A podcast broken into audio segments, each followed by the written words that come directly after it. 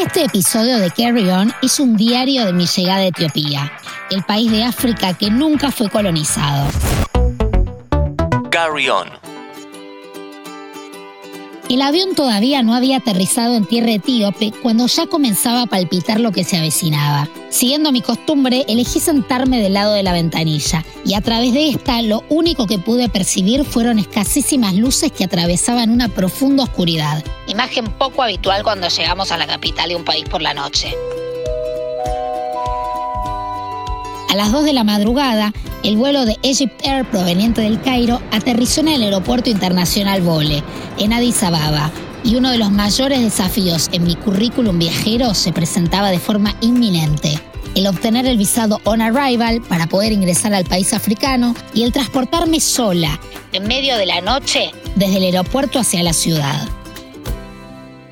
El aeropuerto era tal como lo había imaginado, muy grande y sin ningún tipo de glamour. El oficial del aeropuerto que me atendió me preguntó si tenía la carta. Yo le dije que era argentina y que dentro de los requisitos necesarios para que los nacionales argentinos obtengamos el visado de Etiopía, no figuraba el presentar ninguna carta. Ese insistía con que yo era marroquí, marcando con su dedo índice un sello de aquel país dentro de mi pasaporte. Le expliqué que era de Argentina y que había visitado Marruecos, por eso tenía la estampa del sello de ese país en el pasaporte. Ella seguía en su postura y yo ya me había resignado a que no me dejen entrar al país.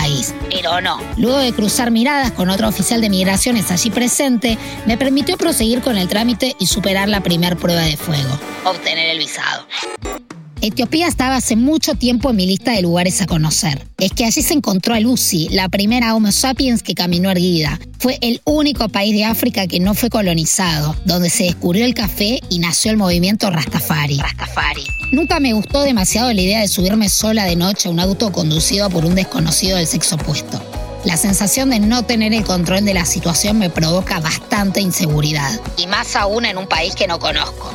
Luego de cambiar un poco de dinero e intentar fallidamente comprar una tarjeta SIM para el celular, fui hacia el auto del conductor que me ofreció el precio que creí más adecuado. El camino por el que transitamos era una boca de lobo y las calles no estaban asfaltadas. Con el pasar de los kilómetros el estado fue empeorando hasta convertirse la carretera en cráteres llenos de barro que hacían muy difícil avanzar. El conductor, con ambas manos sobre el volante, no emitía ningún tipo de sonido.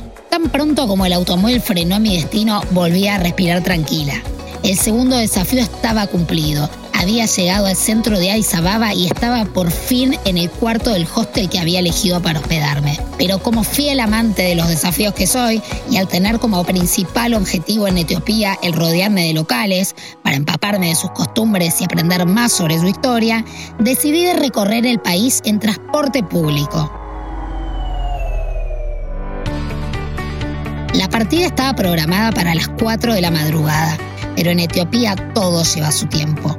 El bus que me trasladaría a Baradar desde Addis Ababa comenzó su recorrido a las 6 de la mañana. En el preciso instante en el que el chofer abrió la puesta del viejo y estartalado colectivo, los pasajeros se abalanzaron sobre el mismo, intentando colocar con toda velocidad sus bártulos en los maleteros. Esquivando personas y bolsos me pude sentar junto a otros tres pasajeros en uno de los últimos asientos.